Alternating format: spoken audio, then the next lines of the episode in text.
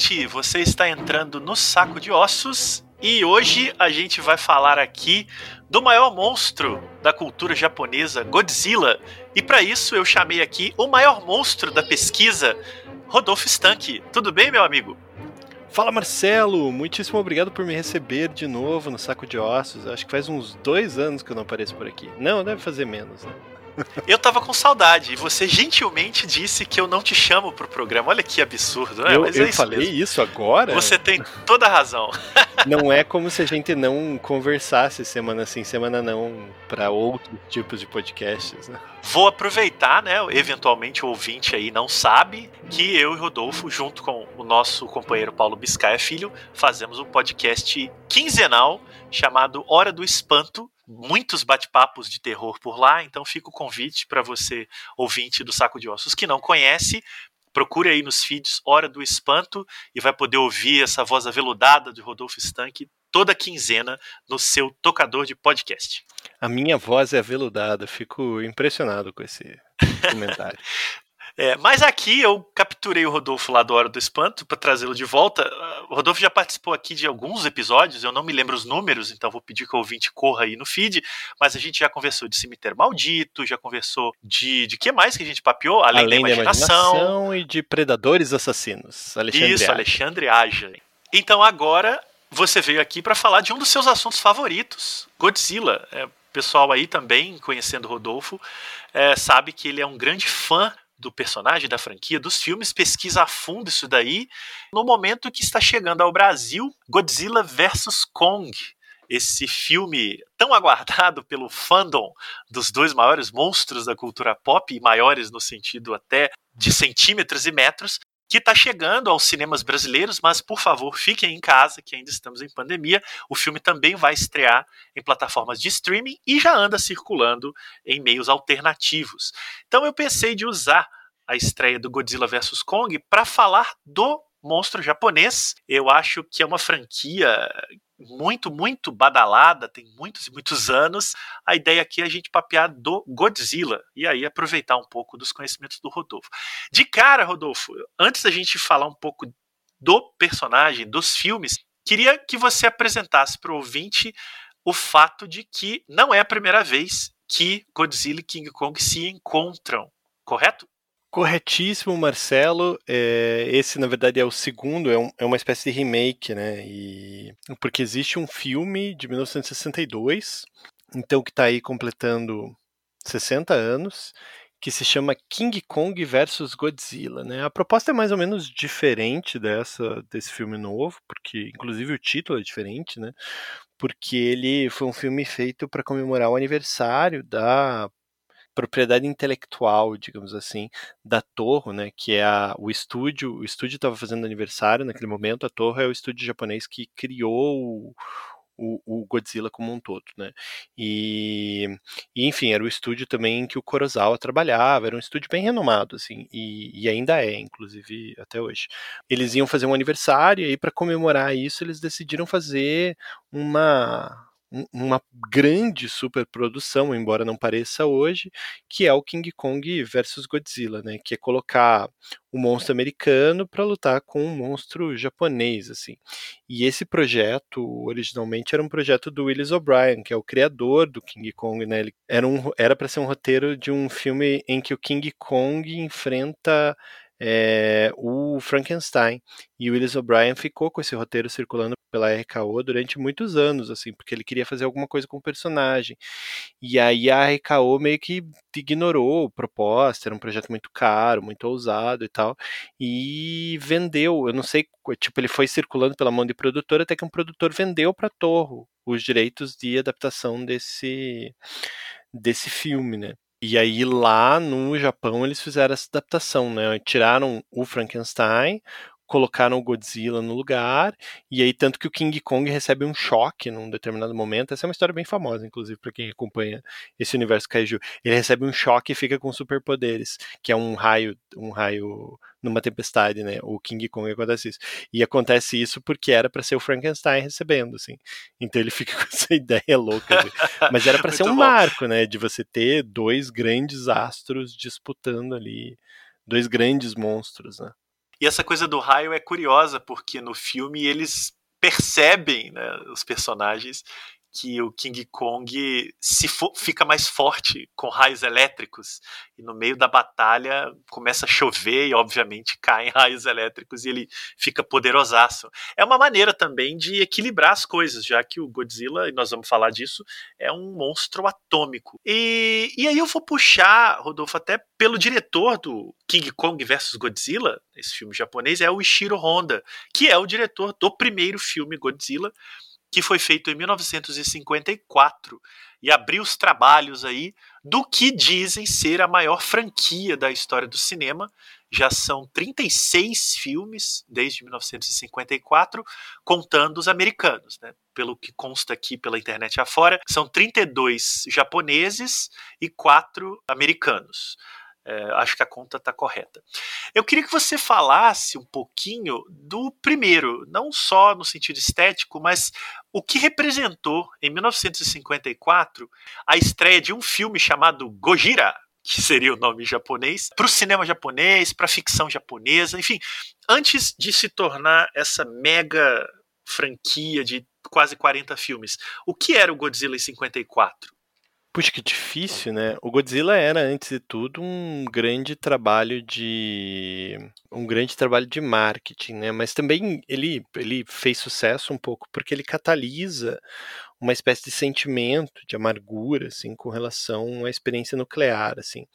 É, tem, tem algumas coisas que influenciam muito a, a estreia do, do Godzilla em 1954, né? A primeira delas é que o Ishiro Honda, ele era, ele, enfim, ajuda na construção do roteiro, apesar de ter outras pessoas que trabalham no roteiro junto, e ele é, ele foi um soldado da Segunda Guerra que, enfim, passou por por Hiroshima e Nagasaki e teve essa experiência de ver os efeitos da bomba atômica é muito próximos assim. Então ele meio que queria já de cara, pelo menos é o que conta a narrativa oficial assim, construir uma metáfora sobre isso assim.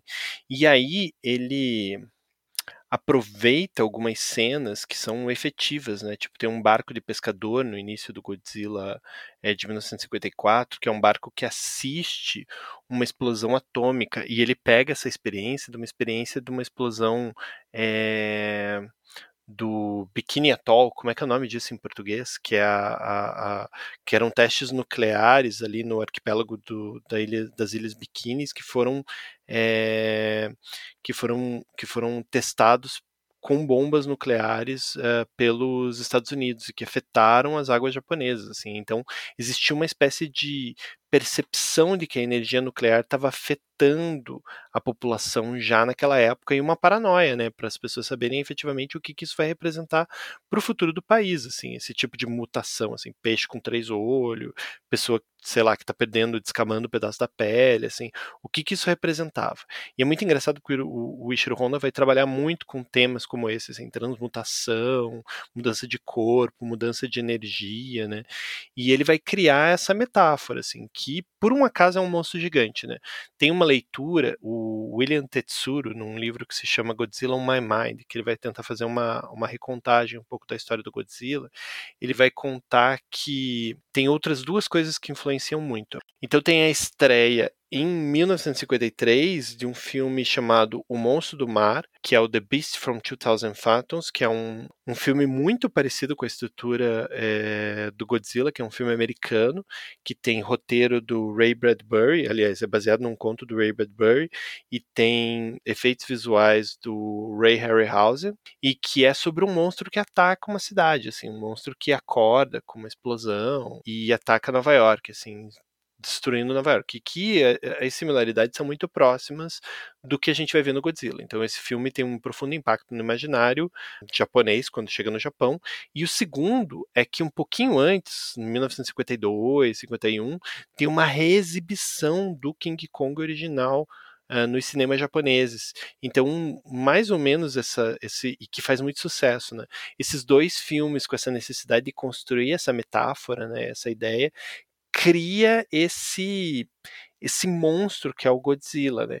E aí o Ishiro Honda ele faz isso de uma maneira muito séria, né? Ele resolve construir uma narrativa de um monstro gigante é, com os recursos que ele tem à mão, então uh, naquela, naquele período não tinha como fazer um monstro de stop motion, pelo menos não 100%, né? Nós temos ali, sei lá, um ou dois takes de stop motion no filme, assim, uma ou duas cenas com uso de stop motion, mas era muito caro, então eles colocam um, um ator dentro de uma, de uma roupa né, de borracha ali e, e para poder sei lá, é, é vestir. O nome desse ator era Hauru Nakajima, né? E ele tinha que andar numas maquetes, assim. E tudo é filmado em preto e branco, com muito distanciamento, com muito cuidado. É, e as maquetes são muito boas, né? E o filme fica basicamente muito convincente, né? Pelo menos pro período. E até hoje eu acho que ele funciona muito bem, assim. E eles fazem uma explosão, fazem um monte de marketing para vender o filme. Então, quando o filme estreia no Japão, todo mundo consome o filme é, avidamente, ele explode de sucesso de bilheteria, se torna um sucesso de bilheteria muito grande, né? O primeiro Godzilla, a ponto de, isso não era nada comum no Japão, né? Eles começarem a produção de um novo longa-metragem alguns meses depois, para ele estrear menos de um ano depois da estreia do, do primeiro filme, né? Então, Godzilla Rides Again, que é o segundo filme, que aqui se chama O Monstro do Fogo uh, no Brasil ele quando ele estreou em 1962, sete anos depois, né? Ele estreia no Japão em 1955, porque era um filme muito grande e chama atenção muito rápido dos produtores americanos que resolvem comprar o filme. Só que, enfim, filme falado em japonês não ia fazer sucesso nos Estados Unidos, ele recorta o filme inteiro e lança um corte em 1955 chamado Godzilla King of the Monsters, né? E aí nesse momento, nessa transição é que se adapta o Gojira pro Godzilla, enfim. E a partir daí é só alegria, né? Porque o filme se torna um marco cultural e que vai se estender nesses trinta e tantos filmes que a gente tem até hoje e contando, né? Porque esses filmes ainda estão saindo. Quando o Gojira vira o Godzilla, como você definiu aí, né, quando vai para os Estados Unidos, eles também filmam cenas extras com o Raymond Burr, né? Eles mudam a narrativa do filme. Ele, ele estreia nos Estados Unidos diferente do que ele era no Japão. Você já viu esse corte? Não, eu tenho, mas eu nunca vi. Tá? Não, é porque tem umas mudanças substanciais, né? O, o Godzilla, ele é tratado no filme original como se ele fosse uma força vingativa dos testes atômicos, né? E, e existe um dilema com o personagem principal, que é o Serizawa, um dos personagens principais ali, que é o uso de uma arma tão poderosa quanto uma bomba nuclear, que é o, o destruidor de oxigênio, né? O Oxygen Isso. Destroyer. Que, é, que é uma arma simples e altamente eficaz, né? Ele Isso. simplesmente destrói oxigênio. Pronto. É, e ele. E tem um dilema sobre usar essa arma para destruir, mesmo um mal, para destruir um, um, bicho que nem o Godzilla, né? Que é uma força destrutiva e tal. E que é uma força destrutiva responsável pelo homem. Então tem um dilema ético envolvido nisso. E aí, na versão do Raymond Burr, eles tiram todo esse dilema ético e quem dá a sugestão para resolver como matar o Godzilla é o Raymond Burr na dublagem, assim. Então o Raymond Burr vira uma espécie de herói para lidar com o problema que os próprios americanos criaram, entende? É um, é um sim, negócio, sim. É um negócio meio, meio sombrio, assim, se a gente olhar com uma lente de 2020, assim, 2021. Certamente. É. E aí você falou já, né, de que o filme logo gera uma sequência em 55. Curiosamente, demoram sete anos para o terceiro filme, que vai ser justamente King Kong versus Godzilla. E aí de repente a coisa de fato se torna cultural. É curioso, e aí eu já jogo isso para você. O terceiro filme, King Kong vs Godzilla, é o primeiro que traz um, um, antagonista à altura, em vários sentidos. É, o Godzilla Rides Again, que é esse monstro do fogo, ele traz um. Ele, ele é quem inaugura essa ideia é, meio de luta livre, assim, né, do, do Godzilla, porque ele, ele traz um monstro chamado Anguirus ou Anguira, a grafia vai mudar bastante. E ele tem uma cena, só que ele, eles têm menos da metade do filme, assim, esse monstro parece um terço, Godzilla rapidamente mata ele, e aí esse filme Godzilla Rides Again é um filme estranho, assim, porque é um filme meio sem Godzilla, assim, tipo, ele faz participações pequenas e é muito falatório, muito de drama. Ele tenta reproduzir um pouco, ele, ele ele não é muito leve como os filmes seguintes do Godzilla seriam, como King Kong vs Godzilla, por, por, exemplo, é, né? Que é um filme muito de comédia, assim, com personagens que atuam é, de forma exagerada e caricata. Esse filme, não, ele é um filme sério. E aí ele é um filme muito mais barato também. Ele não funciona direito, assim, mas ele tem um, tem um monstro ideal, assim, é ele que inicia essa ideia é, do gênero luta livre. Inclusive, se for pensar a genealogia, desses filmes kaiju, assim, talvez esse seja o primeiro filme em que coloca dois monstros para lutar com esse tokusatsu, né, com essas roupas é, de borracha, assim porque monstro, luta de monstro é uma coisa que a gente vê, luta de monstro gigante é uma coisa que a gente vê desde, sei lá, desde as primeiras experiências do Willis O'Brien com stop motion, ainda na década de 10, e especialmente em O Mundo Perdido, de 1925, e o próprio King Kong, né, de 32, 33. E aí, a partir daí, né, praticamente todos os filmes dessa primeira fase aí, anos 60 e 70, é contra um antagonista. Então todos, todos, todos, todos, todos. Todos têm um grande antagonista, é. né? Motra, Ghidorah, eu tô vendo aqui muito rapidamente, né? Edorah, Gigan, Megalon, Mecha Godzilla, né? Assim é, vamos. É, e existe uma, uma, um efeito, porque me parece que depois do King Kong versus Godzilla fica difícil você superar essa marca, né? Porque você tem ali o, os dois maiores monstros do cinema em disputa, né? E o, o, o, que acontece é que eles pegam essa fórmula e começam a, ah, vamos pegar quem mais, quem mais tá aí pra gente colocar dentro do filme, né? Ah, tem um tem um filme sobre uma mariposa gigante que fez sucesso, que é o Motra, né? Ah, vamos colocar a Motra para disputar e para enfrentar o Godzilla. tá, e agora? Ah, vamos criar um monstro novo, que é o King Ghidorah, né? Que é, que é aquele é, dragão de três cabeças. E aí, para não ficar sozinho, para poder superar, que já foi, sei lá, eles colocam o Rodan, que é o Pterodátilo, que já tinha feito um filme na década de 50, né? E aí vão colocando, tipo, enfim, vão fazendo muitos e muitos e muitos filmes com o Godzilla sempre enfrentando um, uma criatura diferente, assim, a ponto da fórmula ficar exaustiva, né? E particularmente a partir de 68, quando eles lançam um filme que colocam todos os monstros possíveis e imagináveis, assim, que é tipo Vingadores do Godzilla, que é um filme que se chama Destroy All Monsters, é, esses filmes começam a perder fôlego, né? De forma muito drástica. Eles começam a ser reposicionados para ser filmes infantis. Né? Então o Godzilla começa a enfrentar monstros e começa a passar mensagem ambiental. Começa a enfrentar monstros e começa, sei lá, a fazer a, a ter um robô amigo ao estilo é, Ultraman, assim, participando para enfrentar, enfim, para enfrentar a ameaça alienígena, assim. E aí chega no terror de Mechagodzilla de, de 1975 e eles interrompem a franquia. E essa e interrompem esse período que é chamado de Showa Era, porque é inspirado, acho que numa era do Imperador Showa, uma coisa assim, né? Que é esses 15 primeiros títulos do Godzilla, assim.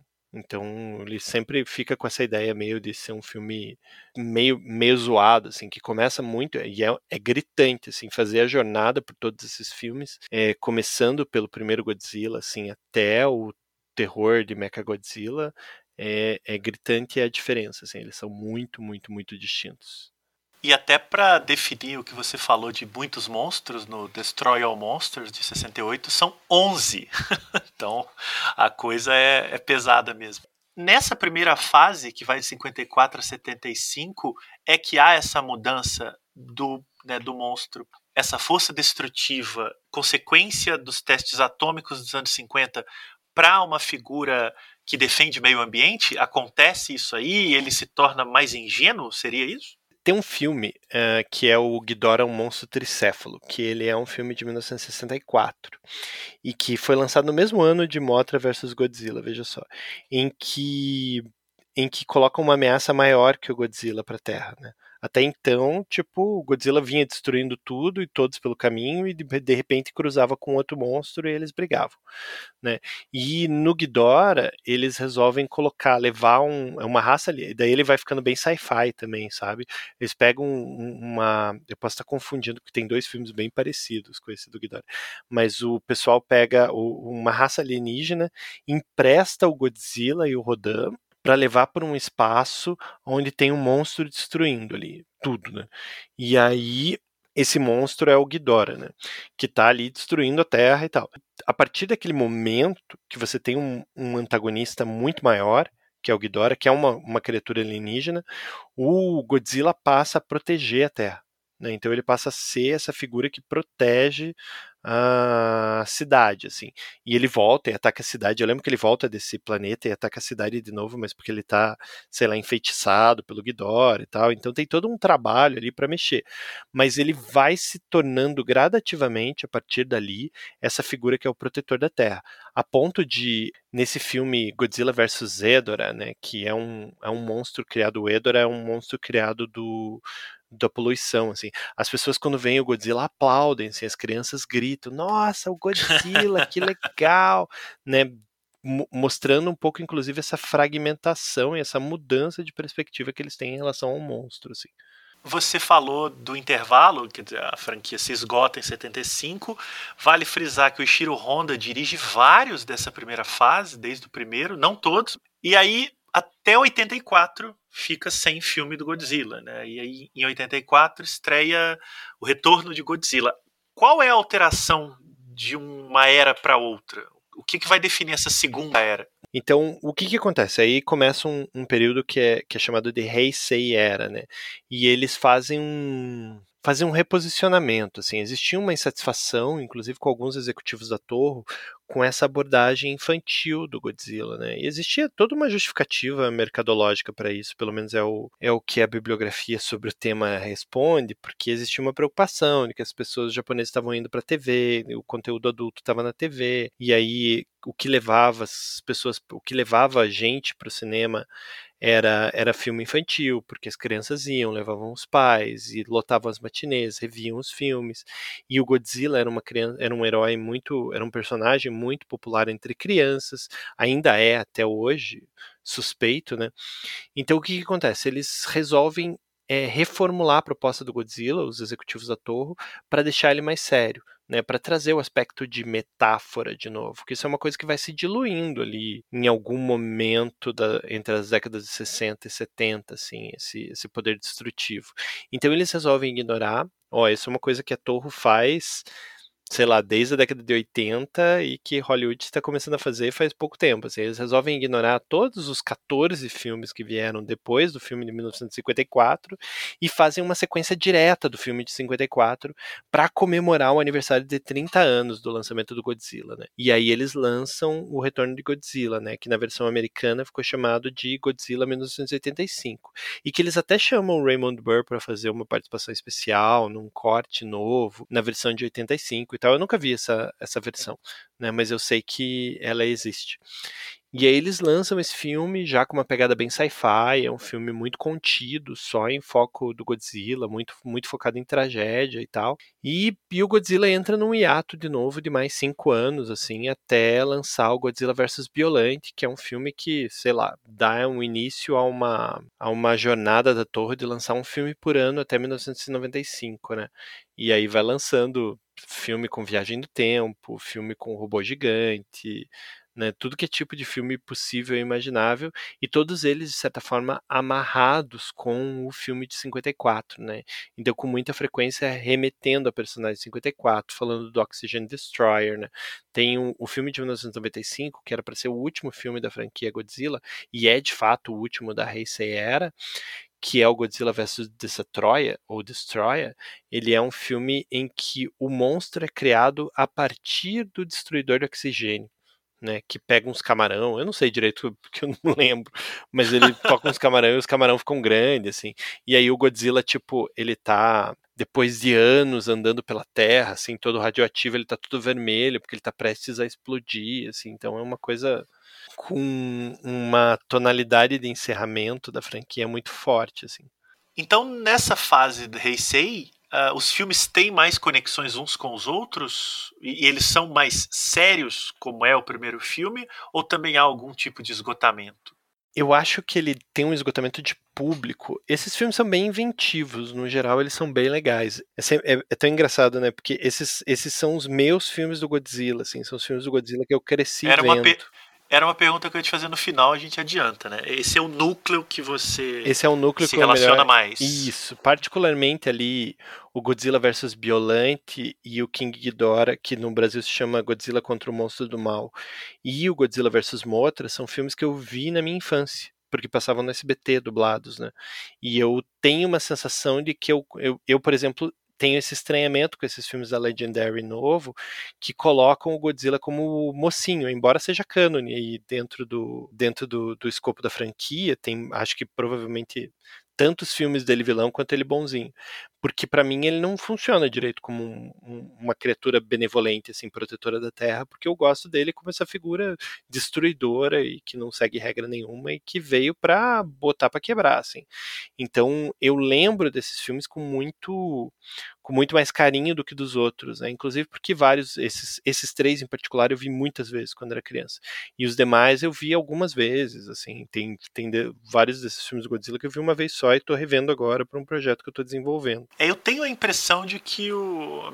Eu, eu, não, eu não vi tantos quanto você, certamente, mas eu acho que os que eu vi é, mais jovem passa por essa fase mesmo, que é a época que eles eram mais exibidos em TV, né?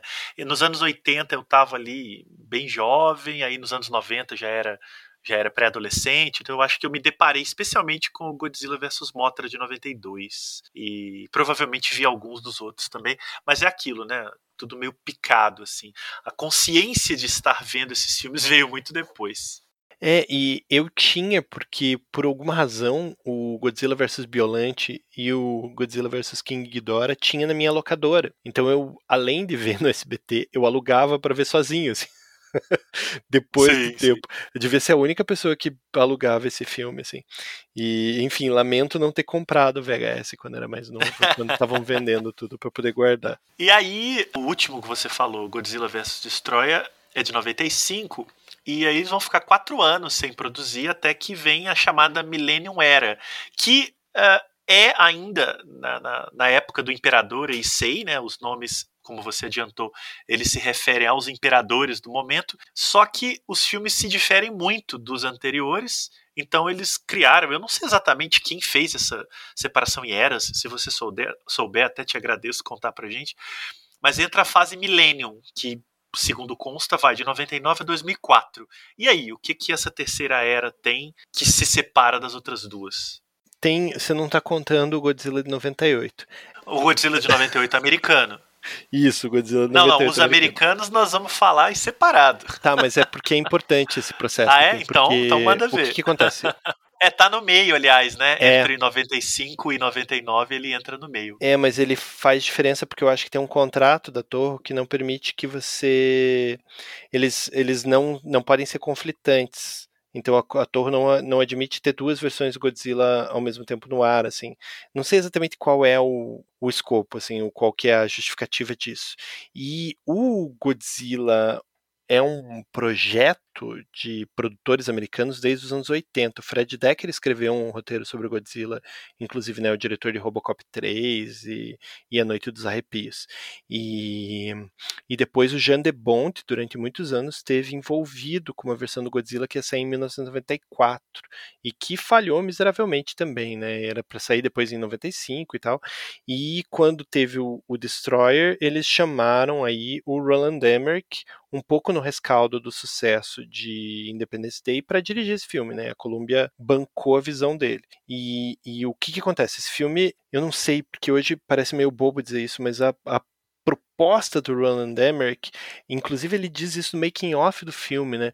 Era que ele criasse um Godzilla que tivesse acabado de ser criado, assim. Ele queria se afastar de toda e qualquer possibilidade de cânone, inclusive porque ele parecia não gostar muito do material original, assim. Parecia um diretor que quiseram convencer ele a pegar o, o filme para poder dirigir, assim. E ele é, acaba fazendo, no final das contas, um filme que é um filme único e que não parece. Eu não, não sei se o filme é tão ruim quanto as pessoas gostam de dar a entender ele, porque eu tenho uma memória afetiva dele muito boa. Eu vi esse filme no cinema, vibrei, achei muito legal, embora não reconhecesse ele como um filme do Godzilla, pelo menos não os que eu via na TV. E o filme, ele vai muito mal de crítica, embora tenha um sucesso de bilheteria, as pessoas ficam meio constrangidas com o resultado e enterram esse filme é, magistralmente, né? E isso em 1998. Um pouquinho depois, o, a Torre começa a iniciar um projeto para tirar do imaginário das pessoas a versão de 98, né? E eles lançam o Godzilla 2000, que é o primeiro filme da Millennium Era e que é um filme que curiosamente faz uma sequência direta do filme de 1954. E aí, curiosamente, essa é a opção da Torre para vários desses outros filmes, assim, né? Eles fazem o Godzilla 2000, Godzilla vs Mechaguirus, o Giant Monsters All Attack, né, que é um filme que tem o Godzilla como vilão e o King Ghidorah como protetor da Terra, que é um filme bem bizarro, e os, os dois filmes que compõem o Tokyo SOS são todos filmes que são sequências diretas do filme de 54, né, e não necessariamente filmes que têm conexão entre si. E é muito curioso porque eles saíam todo Natal tipo, do ano seguinte, assim. Então saiu um em 99, um em 2000, e nenhum com conexão do outro, assim. Mas eram filmes que não foram, eles não são exatamente conhecidos por serem muito sucesso de bilheteria, assim, né? Esses são filmes que tinham algum sucesso moderado, assim, que foi criando uma tradição. E é bem engraçado porque eles, eles abraçam o filme de 98 que os americanos estavam tentando esquecer, né? Então eles começam a fazer referência ao filme. Eles fazem, ah, tem um monstro que atacou Nova York nesse tempo, eu acho que é o Godzilla. Daí tem um personagem que diz, acho que isso é no, no Godzilla Against Mechagodzilla de 2002, né? Em que ele diz, não, não é o Godzilla, esse é, é um monstro que tentaram enganar que era o Godzilla, mas era só uma criatura. Assim. e o Godzilla aparece no último filme da Millennium Era, que é o Godzilla Final Wars, né? O Godzilla do Roland Emmerich, que ele recebe o nome de Zilla, assim, que leva uma surra, inclusive, do Godzilla normal. Assim. tipo uma desforra, né? É. Então, daria para dizer, pelo que você está apresentando aí, que o Godzilla 2000 de 99, ele aparece como resposta, ou pelo menos como cortina de fumaça para o fracasso do Godzilla americano. É, o que diz a lei, o que diz a, a, a eu não sei como é que a gente pode chamar isso, a historiografia original sim, do Godzilla, sim, assim, né? que a Torre apressou inclusive os planos para fazer tipo o intervalo, na verdade, que existiria entre uma era e outra, que em outros anos seria de, sei lá, oito anos e tal. Aqui durou, sei lá, quatro anos, né? Em quatro anos do Godzilla vs Destroyer para o Godzilla 2000, eles reformularam o personagem, assim. E parece um filme meio apressado. Não sei se você já assistiu esse Godzilla. Não, 2000. não. Eu 2000 parece um filme vi, apressado, um filme que tenta enquadrar é, computação gráfica no meio, fica esquisito. Ele parece um filme que é mais velho do que os filmes da era Heisei, porque é, tenta usar computação gráfica. Assim. Ele tem uma coisa, tem uma qualidade meio Power Rangers nele, assim que é meio, meio constrangedor. Dessa fase eu me lembro muito do Godzilla Final Wars, porque é de uma época em que eu tava vendo muito cinema japonês.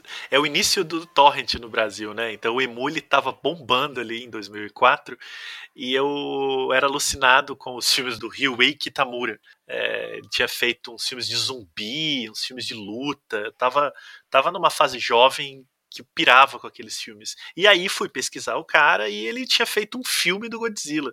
Então eu lembro muito bem da sensação de baixar e ver o Godzilla Final Wars e não entender nada, né? Porque o filme tem dezenas de monstros, eles brigam o tempo todo. É uma mega produção porque foi comemorativa, né? De, Fazia 50, 50 anos. Era 50 anos é. de Godzilla.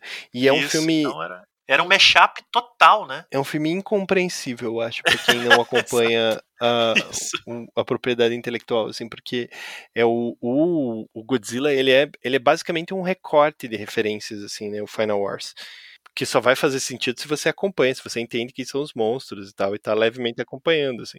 Eu lembro de algumas coisas muito marcantes, é, entre elas que o Godzilla fica viajando, né, encontrando os monstros, e e que o filme parecia muito caro, ainda que fosse a gente muito acostumado aos mega efeitos americanos, me parecia tudo artesanal, mas muito caro. E aí, com o tempo, a gente vai aprendendo um pouco. É uma coprodução internacional, é um filme realmente gigantesco para comemorar os 50 anos. E foi um filme que foi feito, foi feito com muito barulho, assim, né? As pessoas ficaram comentando o filme durante muito, muito, muito tempo, assim tipo, antes de entrar. Eu lembro de ver notícia em site brasileiro, assim, que ia estrear o Godzilla Final Wars, né? Que era um filme que ele ia enfrentar todo mundo. Uma doideira. É, e, e eu recomendo, viu? Esse filme, ele é completamente surtado. Bom, e aí tem um hiato realmente grande. Agora que você misturou, e muito bem misturado, na verdade, o filme americano, então vamos fazer isso agora. Só vai ter um filme do Godzilla em 2014 nos Estados Unidos e em 2016 no Japão. Eu queria te fazer duas perguntas em relação a isso. A primeira, se há algum motivo específico para um hiato tão grande, né, mais de 10 anos, na verdade 10 anos, né, se a gente considerar o Godzilla americano, foram 10 anos, se a gente considerar o japonês, foram 12 anos.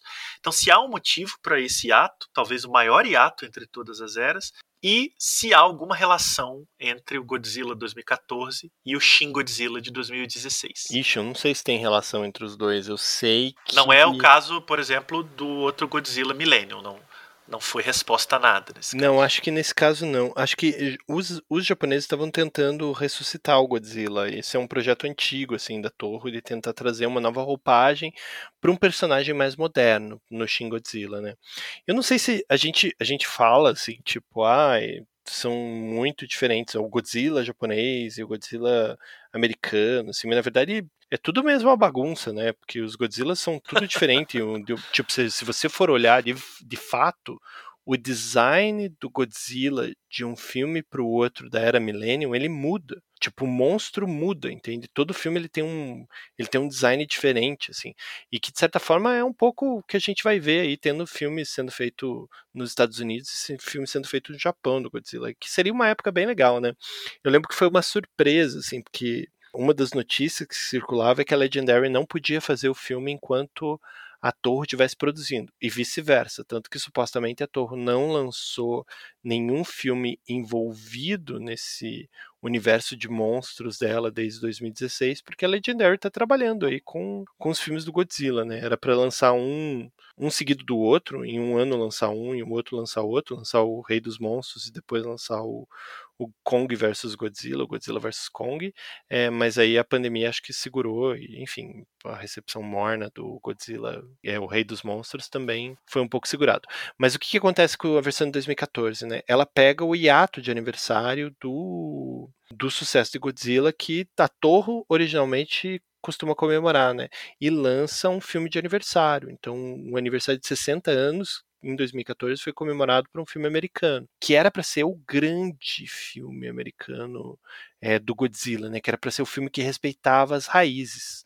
E aí, que é um filme feito por um fã, né? Que é o Gareth Edwards, que é um diretor que tinha feito um filme de monstro gigante chamado Monstros em 2010, que era um filme ultra independente, quase não é um filme de monstros, se a gente for analisar. E ele resolve levar essa escala pro filme do Godzilla, assim, faz um filme catástrofe, na verdade, quase não tratando de Godzilla também, né, na medida do, do que aparece, assim. Mas é um filme que teve muito sucesso e resolveram fazer sequência e tal. E a Torre pede um tempo, assim, ah, não, agora eu vou lançar o meu filme. E aí eles lançam o Shin Godzilla, né?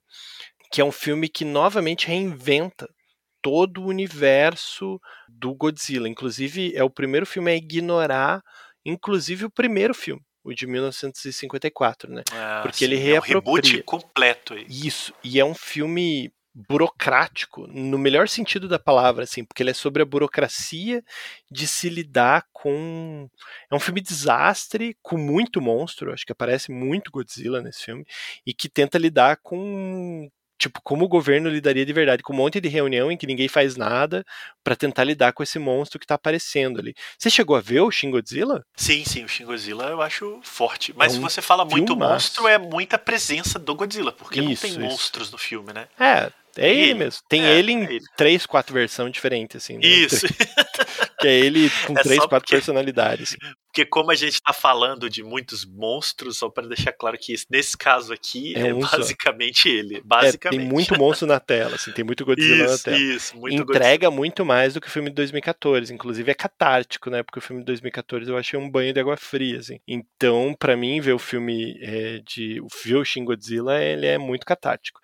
E, e com um design muito diferente, né? Uma proposta de interpretação do monstro muito diferente e que o mais legal é que ao invés de reproduzir essas ideias do monstro original, eles tentam trabalhar com outro tipo de trauma, de outra de outro outro ponto de vista nacional, que é tanto vazamento nuclear que o Japão sofreu em 2011 depois do tsunami, como a própria experiência do tsunami, né? Eles reproduzem imagens que a gente viu no telejornal da onda gigante varrendo a cidade, assim. E eles traduzem isso para o filme do Shin Godzilla, assim, porque existe uma, uma tentativa de recriar essas cenas, né? É, e essa coisa da água varrendo vai se repetir no Godzilla Rei dos Monstros de 2019, né, do Michael Dougherty. Acho que é nele, né, que tem um que eles Não, acham que é um tsunami. É em 2014. É, no... ah. é, mas aí tá falando, acho que daquele ele tá, ele remete muito mais àquele tsunami da Tunísia que pegou os turistas americanos, é, é outra coisa. Né? É outra coisa. É verdade. Mas eu acho que tem a ver. Porque é o trauma que a gente tem agora, né? De, de isso, é uma imagem natural. nova, né? Naquele isso, momento, isso. pelo menos, é uma imagem nova. E frisando que o Shin Godzilla é o último live action japonês, porque os três filmes seguintes no Japão são animações, inclusive produzidas junto com a Netflix. Desde 2016, o Japão não produz live actions com Godzilla. Isso fica para os americanos, como o Rodolfo explicou. Que aí a gente vai ter em 2014, em 2019 e agora em 2021. É, Rodolfo, e aí a gente já começa a chegar né, no nosso momento atual. Depois de um passeio histórico. Um rápido passeio histórico.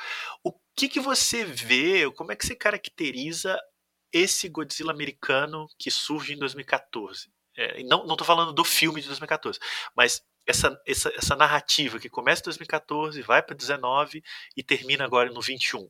Que Godzilla é esse? Tem uma frase que fica pulando na minha cabeça, assim, e, e, toda vez que eu lembro dessa discussão, assim, que o Godzilla é a metáfora e o King Kong é o espetáculo, né? Então, tanto que isso isso se faz no filme, né? Então, o King Kong é a criatura que a gente traz para trazer audiência para televisão, que a gente traz pro, pro, enfim, que é o filme, os filmes do King Kong são é, sempre a ponta firme do que existe de melhor na indústria cinematográfica em termos de, do estado da arte, dos efeitos visuais e do espetáculo. Né? São os filmes mais caros do momento em que eles estão sendo lançados. Isso até o até o Ilha da Caveira.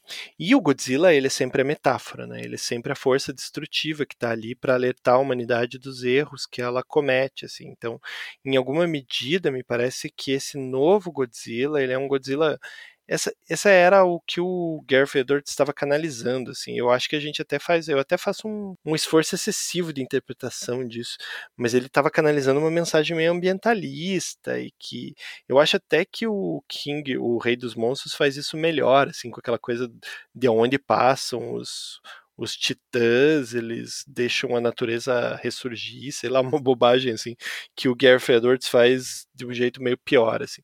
Mas ele é essa força da natureza, assim, que tá aí para alertar e para mostrar que a gente precisa preservar o planeta, senão ele vai ser voltar a ser dominado, senão os deuses vão tomar o planeta de volta das nossas mãos, né? Então, de certa forma, o filme é um pouco os filmes americanos, nesse caso, eles são um pouco sobre isso, assim, né? Não é tanto sobre questões no nucleares, embora eu acho que há uma tentativa de se fazer uma marra com relação a isso, mas muito mais sobre é, sobre esse cuidado que a gente tem que ter com a Terra, assim, né? Principalmente, eu acho que O Rei dos Monstros é um filme que mergulha muito mais nessa parábola, assim, nessa tentativa de construir essa metáfora do que o próprio Godzilla, né? Porque o, Godzilla de 2014 é um filme mais confuso, assim, tem aponta para várias coisas ao mesmo tempo, assim, que é um filme que começa muito bem e depois desanda assim de um jeito horrível. É, e o Rei dos Monstros 2019 os antagonistas são ecoterroristas, então o meio ambiente é, é eles é querem filme, né? Eles querem é. acordar os monstros para que os monstros Isso. destruam o planeta, assim, e o ser humano. É. Né, que é uma coisa. Eles agem com, né, em prol da natureza e claro que é isso que vai ser o choque ali entre a personagem da Vera Farmiga e do Kyle Chandler. E aí você tem a sensação, Rodolfo, de que especialmente o Godzilla 2014 e o 2019 gastam muito tempo para justificar a presença das monstruosidades, é como se. E aí eu te provoco nesse sentido. É como se o cinema americano, né, de grande produção, estivesse sempre obcecado em fazer com que as suas criaturas, as suas fantasias, os seus super-heróis é, sejam críveis, né? como se o cinema de grande produção precisasse justificar aquele gasto todo para falar de um monstro gigante. Isso é longe de mim desvalorizar, não é anti-intelectualismo, mas ao contrário, é você apontou muito do Gareth Edwards, né? De que há uma obsessão em legitimar o Godzilla dentro de uma estrutura de superprodução americana. Eu acho que o Godzilla não cabe no imaginário americano direito, assim, entende? É porque ele sempre vai parecer essas, essa figura, essa figura estranha, assim, que tá um pouco que veio de um outro lugar, assim, né? E aí existe, inclusive, piegas, assim, porque eu acho que os filmes americanos, os, os filmes da Torre passaram, os clássicos principalmente, passaram lá nos Estados Unidos muito mais do que passaram aqui, né? E tem uma geração de pessoas que se formou, esses filmes estavam muito mais disponíveis nos Estados Unidos do que estavam aqui, né? As versões dubladas eram muito mais populares do que, do que foram aqui no Brasil. E versões dubladas em inglês, né? Então eu acho que existia uma característica deles acharem, existe uma percepção de que esses filmes eles são piegas. Acho que essa pode ser a expressão. Eles não funcionam muito bem, assim. Existe um, existe um certo envergonhamento desses filmes, inclusive porque isso é tratado pelas versões americanas, né? Então, as versões americanas tiram a seriedade do filme, dos filmes do Godzilla que são mais sérios e deixam mais ridículos os filmes que são mais ridículos dele, assim. A versão de 1985, pelos trechos que eu vi, por exemplo, ela insere é uma versão lançada pela pela International Pictures, que era conhecida por fazer filmes B, né, nos Estados Unidos ali na década de 70 e 60. E ele é uma versão que eles inserem comédia num filme que é muito sério né, que é o de 84, assim. E, e, parece que existe um envergonhamento mesmo de tratar de um tema tão sério, assim. E aí eu acho que quando se discute, existe uma preocupação muito grande em trazer motivos. Quando se apresenta um, uma nova versão do Godzilla em 2014, numa era Marvel da vida, né, em que as coisas são construídas com bastante calma, existia essa necessidade de explicar tintim por tintim, assim. E, e é tão engraçado porque conforme elas vão explicando a origem desses né, nessa versão dos Estados Unidos, ela vai ficando mais difícil de ser digerida como crível, né? Porque ah, primeiro tem Atlântida, depois tem uma terra oca no meio. Então, tipo, nada faz sentido, assim. Não adianta você, você tentar ser coerente, assim. Tanto que o Gareth Edwards, que é um cara que é muito defensor dessa visão de tratar o um monstro como uma figura muito mais metafórica para a condição do ser humano, né? De você acompanhar o ser humano lidando com essa situação, é um cara que se afasta do projeto, assim e vai trabalhar em outras coisas. Assim, ele inicialmente é contratado para dirigir o Godzilla é, Rei dos Monstros e depois ele sai da direção e aí assume lá o, o diretor do Dia das Bruxas, o Conde Dia das Bruxas, que é o Michael Dougherty, né? Então é uma coisa curiosa, assim. É, agora, e para fechar, o Godzilla vs Kong já larga isso um pouco de lado, né? O, filme abraça bem mais o absurdo da coisa e esquece um pouco uh, a, a, legitimação. E aí, sem entrar em detalhes do filme, que ele tá saindo agora, então vamos deixar o pessoal curtir. Mas você sentiu isso também? Que há uma mudança de tom entre os dois primeiros americanos, me refiro a 2014 e 2019, e Godzilla vs Kong 2021? Ah, uma correção, na verdade, de rumo, né? ele se ajeita, né? É, o filme de 2019 ele é muito mal recebido, né? E, e, ele é muito mal recebido, inclusive, em, em, audiência de público. Acho até que ele se paga, assim, se a gente for olhar os números absolutos, assim. Mas existe um conjunto de críticas muito forte com relação a ele, assim. E o Godzilla vs Kong foi um filme que foi filmado que eu acho que nem seria um filme autorizado, assim, eu lembro que, que a recepção era desanimadora, assim. Falei, ah, meu Deus, não vai ter sequência. Assim. Só que ele já tava, tipo, já tinham rodado o filme inteiro, assim. E tem atores que foram confirmados no filme, como, por exemplo, aquela atriz que faz a fada da Motra, que é uma versão nova, que é uma atriz que fez Zhang Zi, é esse o nome dela? Isso, Zhang Ela estava confirmada nessa nova versão e tal, e é, tudo indica, o Adam Winger diz que ele deixou mais de uma hora de filme na, na mesa de edição de filme com coisas importantes, assim. Tudo indica que ele cortou todo o arco do Kyle Chandler, assim, de dentro da dessa dessa dessas operadoras xarope aí que eles inventaram, que é, a, é essa empresa estranha é, aí, Monarch. Monarch. Então, eles deixaram tudo isso de lado para tratar, para focar no monstro, né? Porque ele até disse isso numa entrevista que eu li, ele, ele, ele optou por deixar o foco dentro do monstro ao invés de se focar meio que ao invés de focar nos personagens humanos, assim. Então é um filme que não, você não perde muito tempo para mostrar nada, né? Eu tenho a impressão de que os dois primeiros filmes têm uh, um equilíbrio em que os monstros existem em função dos humanos. E no Godzilla vs Kong, de fato, há uma correção. E aí os humanos passam a existir em função do monstro. Né? Então o centro é o que está acontecendo com aquelas criaturas e não o que está acontecendo com os humanos. Né? Essa, essa tentativa que me parece quase obsessiva de legitimar a existência dos monstros que está nos filmes de 14 e 19, e a gente nem está falando do King Kong Ilha da Caveira, que eu acho que aí é uma outra coisa, ela desaparece no Godzilla vs Kong. Talvez estivesse na ilha de edição e o Adam Wingard teve esse insight, ou ele, os executivos, seja lá quem tomou as decisões, perceberam que não dava para fazer um terceiro filme em que ninguém estava nem aí para aqueles personagens, que eu acho que é um problema dos outros dois. É, eu até gosto do núcleo da Monarch no Godzilla Rei dos Monstros, assim, eu acho até que funciona, assim, mas no primeiro é muito xarope, assim.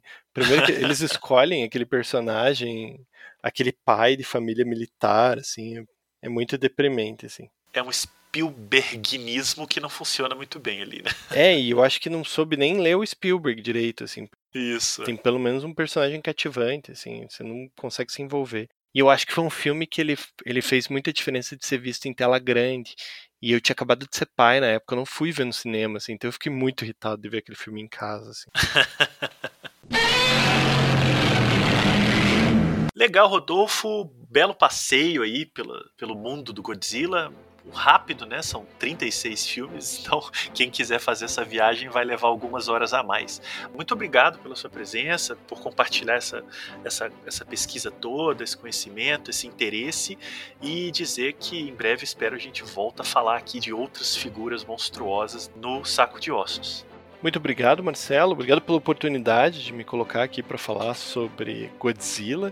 Se você quiser continuar me ouvindo a falar sobre Godzilla, escute o nosso podcast, o, o concorrente aqui do Saco de Ossos, que é o Hora do Espanto. A gente, naquele momento ali, tá sempre, uma vez a cada duas semanas, estamos discutindo é, de forma bastante despretensiosa as coisas que a gente vê. E curiosamente eu estou passando por uma época da minha vida em que eu estou revendo os filmes do Godzilla. Então, ocasionalmente eu fico falando de Godzilla lá. Não sei quanto tempo vai durar isso, vai durar pelo menos 36 filmes. É, curta nossas, nossas redes ali. Curta também as do Saco de Ossos, por favor. E acompanha nosso trabalho. Ah, eu posso logar mais uma coisa, Marcelo, antes de ir embora? Pode, claro. Eu tenho um livro que está para sair, vai abrir pré-venda em breve, que se chama Zona Crepuscular e que é fruto da minha tese de doutorado e que fala sobre Além da Imaginação e algumas discussões que a gente fez aqui nesse programa, no programa sobre Além da Imaginação, lá em 2019 ainda. Mas é isso. Valeu, Marcelo. Obrigadão. Poxa, Rodolfo, obrigado a você e lembrando que eu não sei exatamente quando você está ouvindo este programa, mas se o livro do Rodolfo já estiver disponível, então procure aí. Você pode repetir o título? A Zona Crepuscular como a série Além da Imaginação pode ajudar a entender as imagens de ficção fantástica presentes no jornalismo. E é um livro que eu pego como, enfim, como a criação do Rod Serling, na verdade, ela ajuda você a entender o chupacabra, assim, a apresentação do chupacabra e tal. É bem legal, tem tudo a ver com o papo que a gente já teve aqui no Saco de Ossos. Então todo mundo atrás do livro, Hora do Espanto e o Saco de Ossos está no Twitter, no Facebook e no Instagram. Então sigam lá, espalhe para os amigos, vejam os filmes do Godzilla e até o próximo programa. Tchau.